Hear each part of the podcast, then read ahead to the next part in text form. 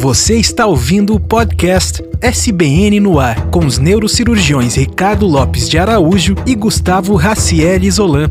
Aqui você escuta uma conversa descontraída sobre aspectos técnicos, históricos e culturais da neurocirurgia brasileira. Bem-vindo a mais um podcast da Sociedade Brasileira de Neurocirurgia. Eu sou o Gustavo Zolan, estou aqui com o Dr. Ricardo Lopes de Araújo e hoje o nosso ilustre convidado é o Dr. Ricardo Santos. O Ricardo Santos ele é neurocirurgião especializado em neurocirurgia vascular e ele é formado não somente em medicina, mas em física, matemática e direito. E do que nós conhecemos o Dr. Ricardo Santos, que foi por décadas chefe do serviço de neurocirurgia do Hospital Pompeia de Caxias do Sul, a classificação que eu dou do Ricardo Santos é o homem, é o neurocirurgião dos mil aneurismas operados e dos mais de mil livros lidos. Então, boa noite, doutor Ricardo Santos. É um prazer muito grande estar aqui com você. Olá, pessoal. Para mim também, eu agradeço muito o convite e acho essa, essa ideia muito interessante de poder dar voz para literalmente voz, né? Sem imagem, né, para o neurocirurgião. E poder colocar, bater um papo com vocês, o que a gente acha desse momento que a gente está vivendo e também do, do global, né? É um momento difícil, mas um momento também que nos dá uma oportunidade muito grande de reavaliar coisas na nossa vida e reavaliar ideias. Né? Doutor Ricardo, o senhor tem mestrado em biotecnologia e genética molecular de tumores cerebrais e doutorado em neurociências com ênfase em biologia molecular das epilepsias. Como é que foi na sua vida conseguir conciliar, então, todo esse conhecimento aprofundado com a rotina neurocirúrgica e, além disso tudo, com a leitura diária, pelo que o senhor falou, de literatura universal? Não, eu acho que é tranquilo responder isso. Na verdade, eu fui meio criado, preparado para ser um cientista. O meu tutor, desde os 19 anos, foi o professor Jaderson, e ele me levou para um caminho onde ele me ensinou não só os fundamentos da neuro, mas fundamentos da ciência, que é o que eu levei mais e que me facilitou, me salvou, inclusive, em alguns momentos da vida. Quando eu fiz neurocirurgia, eu terminei a medicina na URGS e fui fazer residência direto. E aí tu vive na neurocirurgia uma amante muito caprichosa, vamos colocar assim. E eu voltei para a ciência depois que eu já tinha alguma clínica, já tinha feito muitas cirurgias e já estava até coordenando um serviço, que eu não coordeno mais, mas passei coordenando esse serviço pelo menos 20 anos, né? O tempo que eu estava em Caxias do Sul e que eu trabalhava lá basicamente o tempo todo. E, e, voltar, isso eu posso passar de cadeira, é muito difícil. Tu voltar depois de, de. Eu voltei quando eu tinha mais ou menos uns 34 anos, mesmo tendo feito uh, toda a minha trajetória assim para ser um cientista, que era o que eu tinha curiosidade de fazer, tudo. Né? A medicina para mim tinha é, uma opção naquela época entre fazer direito, fazer medicina, fazer engenharia, né? E a medicina tinha um glamour todo especial, mas quando a gente tem 16 para 17 anos, escolher por medicina ou qualquer coisa na vida, é, te traz assim bastante dúvida, né? Tu não está preparado filosoficamente, não está com a mente preparada para qualquer escolha desse tipo. Eu até acho que hoje é bom as pessoas estarem entrando na faculdade, entrando no curso superior com mais idade, e eu tive residentes que se formaram comigo tinham mais de 34 anos. Eu até acho que isso tem um ponto positivo. Tá? Aí eu fiz meu mestrado, que foi um sanduíche. Na época se falava muito, né, que nem hoje, de genética molecular, biologia molecular, mas naquela época, para um médico, para um neurocirurgião, fazer um mestrado nisso era uma coisa meio exótica, mas eu sempre fui assim na vida, sempre gostei de muitas coisas, sempre vivi muito livre do ponto de vista intelectual. Então eu tive um grande orientador naquela época, que era o Dr. Sérgio Echeverri Garay, que ele era uruguaio, e, e, fizemos uma tese muito bonita, inclusive, sobre tumores cerebrais, especificamente glioblastoma e o comportamento em relação a alguns genes. Né? Parece estranho porque eu já era um neurocirurgião formado e até com alguma experiência neurocirúrgica. Depois eu fui fazer meu doutorado e aí fui orientado pelo professor Jaderson novamente, né? E ele trabalha muito com epilepsia. Eu acabei fazendo meu doutorado nessa área de biologia molecular e genética molecular em epilepsia. E depois ainda fiz um ano de uma bolsa da CAPES em pós-doc, que também foi genética molecular, aí relacionado a um trabalho mais específico, mas também com epilepsia. Né? Esse foi meu pós-graduação, né? Por que, que eu transitei em várias áreas? Eu fui para esses pós-graduações e transitei em áreas, como o Gustavo falou, como a matemática, como a física e depois como direito, porque eu sempre gostei muito disso, sempre fui estudioso desde quando eu era pequenininho, aos 5 anos de idade. Isso nunca me invadiu o estudo. Inclusive, posso garantir para vocês que a cultura, a literatura, basicamente dos piores momentos da vida, o que te salva é a arte. O que te salva é o teu conhecimento, é a tua cultura. Isto salva. Isto faz com que tu tenha uma vida mais ética, mais honesta e possa até sair de momentos horríveis, né? Talvez vocês não saibam, mas há cerca de um ano atrás eu enfrentei um câncer, né? Para mim isso era impensável. Eu sempre pensei que eu fosse um imortal. Como todo neurocirurgião, vocês sabem melhor que a gente que existe parte que acha que é Deus e parte que tem certeza que é Ele. Né? É uma especialidade muito, muito diferenciada e uma especialidade assim que nem todos têm esse perfil para neurocirurgia. Por mais que hoje o ensino ele te facilite a entrada em determinadas áreas do conhecimento, a pessoa que pensa muito durante o dia e pensa em várias coisas durante o dia, ela acaba aprendendo que tu tem que ter determinados perfis para determinadas áreas, até porque a gente não vive mais o renascimento, né? A gente vive uma área em que o pessoal focado não consegue se manter bem informado. Tu imagina de várias áreas, né? A matemática ela entra porque eu tenho que confessar para vocês, eu não acredito muito em ciência sem nenhum tipo de conhecimento matemático. Eu acho que isso é quase, não quero ser exagerado, né, muito menos ser polêmico, né, mas eu acho que é praticamente brincar com a ciência. A matemática é a linguagem do universo. A matemática é a linguagem que nos permite ter melhores ideias, serem mais originais para descobrir coisas, inclusive para ajudar as pessoas. Perfeito, doutor Ricardo. Que livros o senhor uh, recomendaria para de literatura universal, evidentemente, para aqueles jovens neurocirurgiões ou quem está iniciando uma formação agora?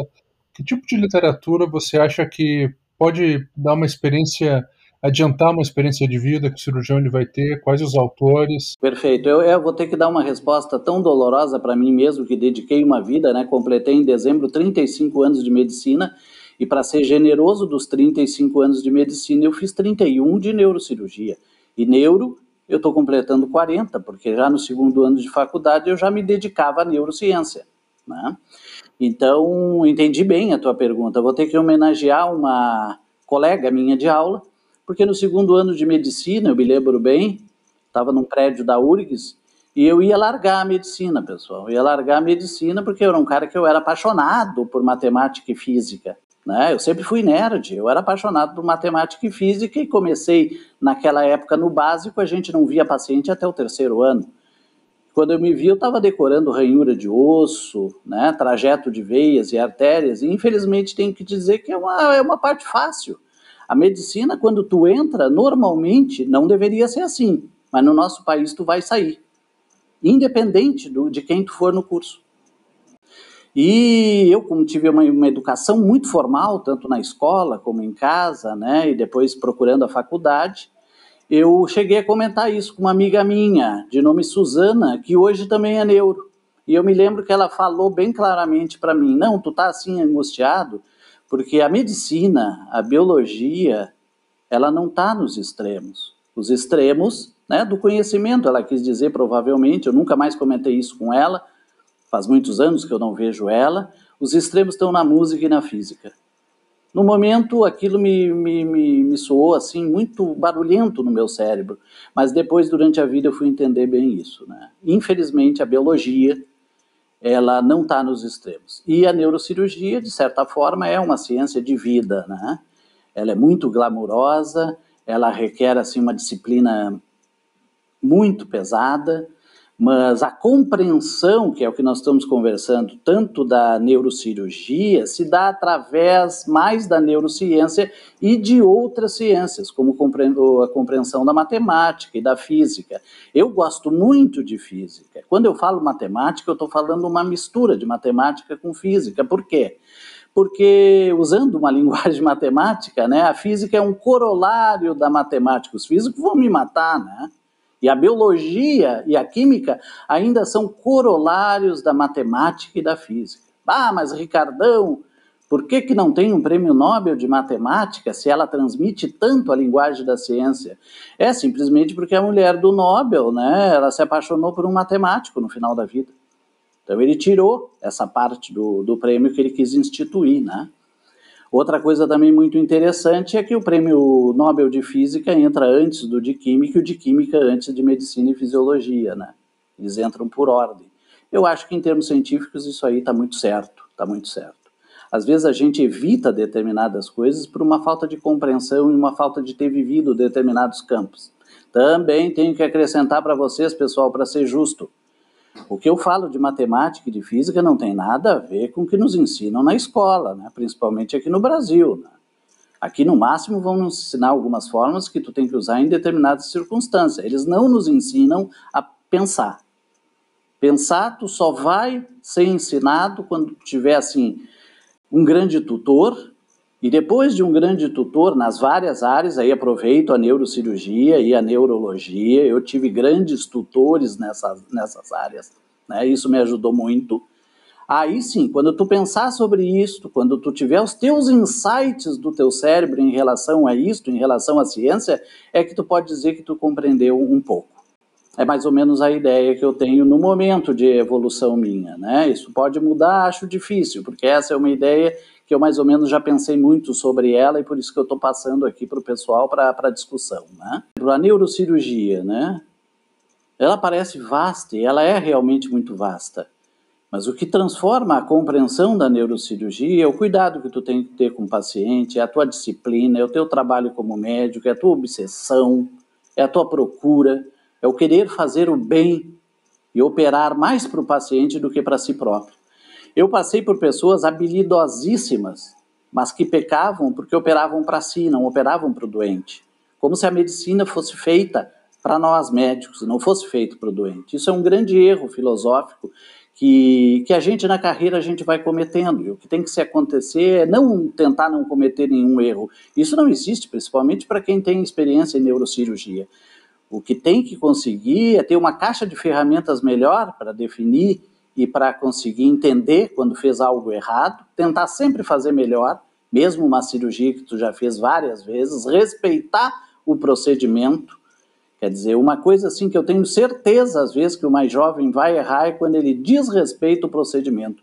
Ele acha o procedimento muito fácil. Posso garantir para vocês que nenhum procedimento cirúrgico e neurocirúrgico eles são fáceis.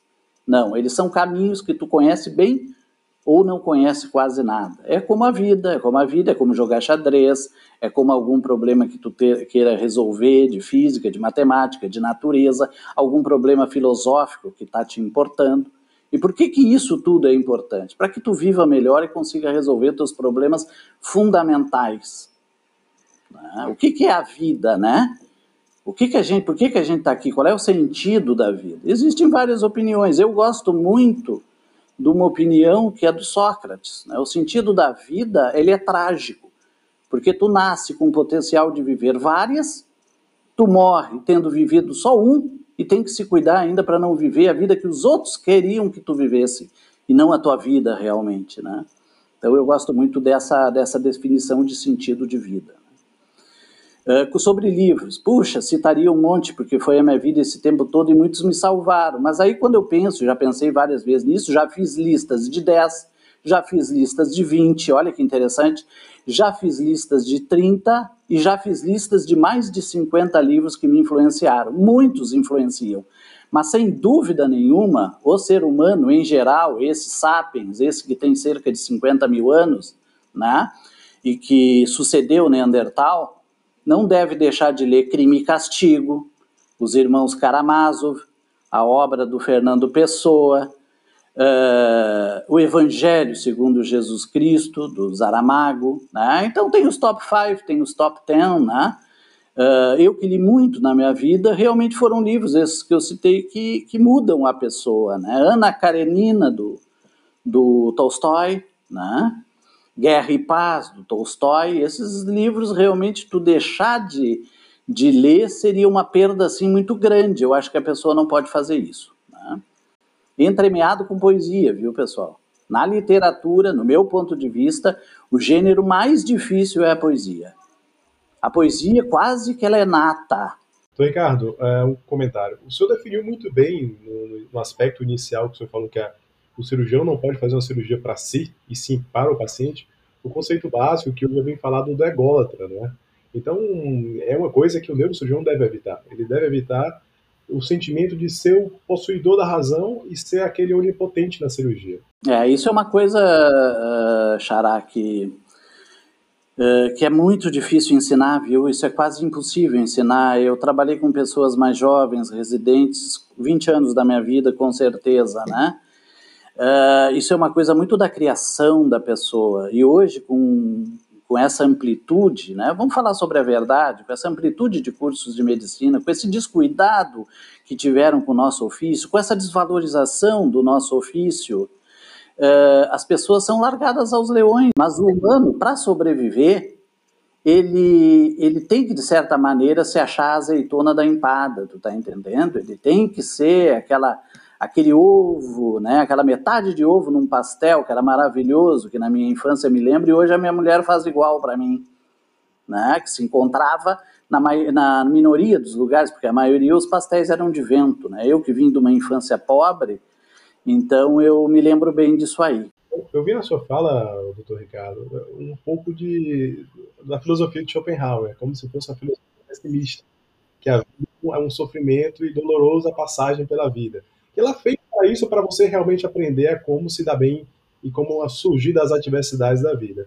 Eu queria que você um paralelo entre Schopenhauer e a teoria do esticismo, justamente no enfrentamento do Covid. Posso te dizer o seguinte, né? O livro que eu mais gostei do, uh, do Schopenhauer, né, foi quando ele fala dos debates. Gosto não é o Schopenhauer, é o Spinoza e o Nietzsche, né? O Nietzsche eu te diria até que disparado, tirando os pré-socráticos e tirando o pessoal que iniciou a filosofia, o que, que me salvou? O que, que me deu esperança, principalmente depois do câncer? Ah, o que, que te dá esperança é a tua família, o que te dá esperança é tu amar muito e ser amado por alguns. O que te dá esperança é tu fazer o bem. O que te dá esperança, o que te, no final da vida, é tu entender que o que fica é aquelas vidas que tu modificou, ajudando, fazendo o bem, orientando, né? Então hoje eu sou uma pessoa muito feliz, muito feliz. Estou aqui do lado de uma orquídea, estou do lado da minha mulher, com meu filho na frente.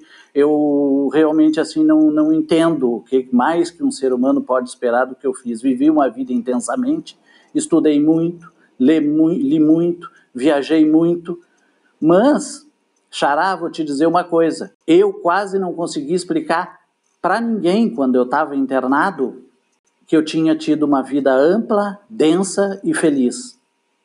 Então, sobre o sofrimento que tu estava falando, não, não, eu não. Eu até posso ter sido um cara, pela minha intensidade, eh, ter vivido muitas dores, mas não vou fazer apologia aqui da dor, como eu não vou fazer apologia do câncer.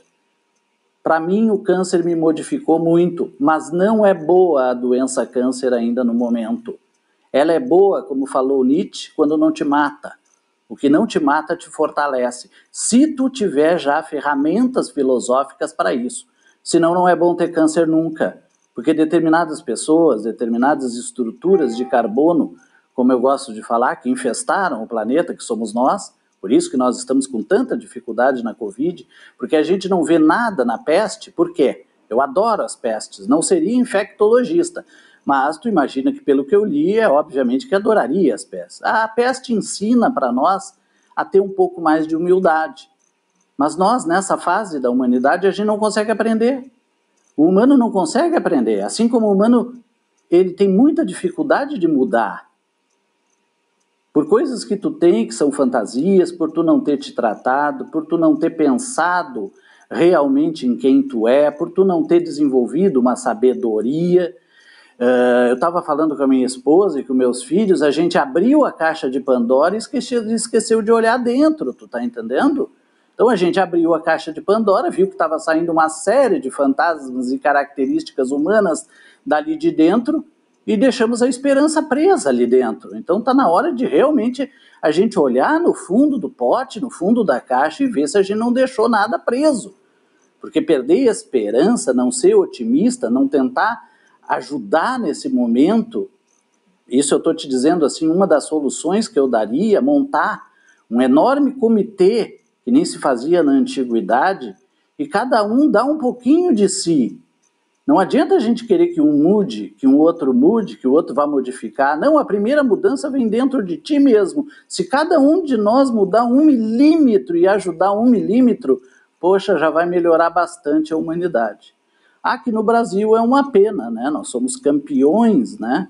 de mortes diárias e a coisa continua politizada. Quem é bolsonarista, quem é lulista, quem é PT, pelo amor de Deus, pessoal, posso garantir para vocês, nenhum político que dos que eu vi em quase 60 anos vale esse tipo de briga. Esse tipo de briga tem que ser pelo povo, pela humanidade, pelos pacientes que estão morrendo e pelos que são menos beneficiados. Sem dúvida, nós estamos muito atrasados. Duro eu dizer isso, né? Estou com 60 anos, né? Tudo que eu li, estou falando para uma série de pessoas, né? E com muito prazer, mas o conteúdo é esse, o conteúdo é que a gente acha que está mais desenvolvido como humano, como animal, sapiens, do que a gente é. Então, continuamos olhando para o próprio umbigo. Bom, quem olha para o próprio umbigo repete mais ou menos aquela frase do Tolstói, que eu me lembrei agora, que eu já usei em uma aula, eu acho que eu dei, né? Existem humanos, existem pessoas uh, que passam pela floresta e esquecem de olhar para cima para ver o céu estrelado, né? Não sabe o que é uma estrela, ela só vai olhar para as trevas, né? Isso tem que mudar de uma vez por todas. Eu acho que isso deveria ensinar agora para mudar. Nós vivemos várias pestes e sobrevivemos a todas. E eu vou te dizer, aquela que traz mais dificuldade é quando o ser humano ele está mais preparado cientificamente para enfrentar. Não que a gente conheça o bicho, veja bem. As grandes entrevistas que eu vi dos infectologistas, o pessoal que faz isso também à noite, eu gosto sempre quando eles dizem que nós ainda não conhecemos esse comportamento viral. O vírus para nós ainda é muito desconhecido. Mas se tu me perguntares, mas Ricardo, tu acha que vai ter outras epidemias? Mas pode escrever, claro que vai, com menos frequência do que a gente tem visto na humanidade. Desde Justiniano, vamos pegar para cá, né? Uh, de peste bubônica, né? que dizimou 50 milhões de europeus, e tem algumas estatísticas que dizem que é mais. O ser humano aprendeu Tá difícil do ser humano aprender alguma coisa. Por quê? Porque ele tem a abrir mão das coisas que ele acha muito, muito importantes. E aí tu vai ver que a maioria de nós o que acha importante ainda é a matéria. Ainda é o ter, ainda não é ser. As pessoas estão interessadas normalmente em quem tu em que que tu tem e muito menos naquilo que tu é como pessoa, né? Isso é muito triste porque aí tu diminui muito a percentagem daqueles que poderiam ajudar. Me sinto um pouco culpado também, porque eu acho que do ponto de vista cultural eu deveria estar fazendo muito, e muito intelectual está fechado em casa lendo e aproveitando, né? Porque se tu perguntares para mim, puxa, eu sou preparado para a crise, essa é quase a vida que eu pedi a Deus. Eu fico em casa estudando, ouvindo meus discos, minhas músicas com a minha mulher, com meus filhos, só vou saio para trabalhar, obviamente, para fazer o meu quinhão em hospital, né? Opero as urgências, que se pode operar nesse momento, porque os hospitais estão fechados do ponto de vista eletivo, mas os outros, acabamos que nem a música do Belchior, né? Aqueles que me ensinaram uma nova visão de juventude, eles estão contando viu metal, eles querem saber de si, não querem saber dos outros, né? E isso é um pensamento destruidor para a humanidade. Então, perderemos durante quatro anos, mais ou menos, a previsão, muitas pessoas. Outra coisa que me apavora, te acostuma com 800, 800 mortes, aí tu te acostuma com 1.200, aí tu te acostuma com 2.000 e agora tu já te acostumou a 3.600. Mas o que é isto? Que tipo de estrutura cerebral é esta? Né? Estudei isso toda a minha vida, então nunca vou pensar sobre isso. Eu vou achar que a anatomia define o cérebro humano? Não, infelizmente não. Ela é um caminho que nós temos que trilhar. Não existe neurocirurgia sem tu ter um conhecimento importante de microanatomia, laboratórios, essas coisas todas. Mas hoje, se tu tivesse, com a minha experiência de me perguntar, mas da real, o que que tu acha que faz um bom neurocirurgião, um bom experto, um bom até virtuoso em alguma coisa?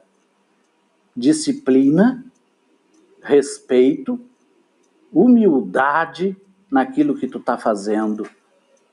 Quer dizer, em suma, te conhecer mais e ter mais sabedoria. Qual é a importância da mitologia? A importância da mitologia, na realidade, não só Pandora, não só Prometeu, não só Epimeteu, uh, não só Édipo. A mitologia ela é fantástica para que tu entenda o comportamento humano, mas a mensagem, pelo menos ocidental, é que mesmo quando tu está vazio, quando tu consegue esvaziar a caixa, na verdade, pitos é o nome do vaso, é que na tradução da caixa de Pandora para o Ocidente, quando traduziram do grego para o latim, eles traduziram como caixa, mas é o pitos, aquele vaso que o grego usava para botar vinho. Né? Hoje é uma heresia a gente tomar um vinho e deixar o cálice, tu vai limpar totalmente o cálice, não, porque o vinho, pelo menos é uma interpretação que eu mais gosto, que é o de uma professora de filosofia, eu acho que está muito perto da verdade, né? O vinho é aquilo que resta ainda. Quer dizer, tu tomasse, mas é a esperança de aparecer um novo vinho, é a esperança de que o ser humano consiga juntar um pouco mais de sabedoria, né? Então, esse, esse significado ele te, teria que ter para todo mundo. De quem é? De quem é a responsabilidade? Vamos colocar os pingos nos is, daqueles com menos, vamos dizer, favorecidos, que não tiveram tanta oportunidade ah, é dos que tiveram oportunidade, dos que tiveram oportunidade de desenvolver cultura, de fazer um curso superior no nosso país, de fazer, imagina, um pós-graduação e assim por diante, né? Desse as responsabilidades, a gente não pode negar isso, não pode fugir disso. Querer que uma pessoa que amanhã vai estar lutando hoje para ver se come amanhã com seus filhos, né? Fale sobre filosofia, se importe em equações diferenciais, isso é para muito poucos. Então, no momento desse, esses poucos têm que se unir, sair de dentro de casa e fazer o seu melhor. Não cobrar das pessoas que não tiveram essa oportunidade. Em resumo, doutor Ricardo, é basicamente repensar o conceito de sociedade, né? Ou pelo menos essa é a minha ideia, né? Também a gente pode, essa é a minha ideia. Eu, eu aprendi que eu não sou o dono da verdade. Eu estou num caminho assim que eu quero cada dia que me restar, e deve me restar alguns anos, que sempre fui um gladiador e vou continuar sendo. Pode querer tudo de mim, menos que eu desista. Aí não é o Ricardo, aí é outro, não é o Ricardo Santos, é outro ser humano. Tem coisas que a gente não, não, não faz por opção. Doutor Ricardo Santos, muito obrigado pela atenção. Certamente foi um podcast muito peculiar, onde viajamos por várias áreas que estão indiretamente relacionadas à neurocirurgia uma certamente uma entrevista muito impactante, muito sincera, muito honesta e esperamos que todos os ouvintes gostem. Doutor Ricardo, muito obrigado por estar com nós nesse momento. Eu diria para vocês uma última, coisa que eu tenho certeza de falar para vocês, viu? Uh, ajudem as pessoas, façam melhor por elas e não desistam nunca das coisas que vocês acham que está perto da verdade de vocês. Nunca desistir. Nunca se deem por entregues, porque a vida surpreende muito, a natureza surpreende muito. Ela é imprevisível e imponderável para o nosso cérebro nessa evolução atual. Tá, gurizada? Obrigado. Muito obrigado a essa oportunidade, viu? Você escutou o podcast SBN no Ar, o podcast da Sociedade Brasileira de Neurocirurgia.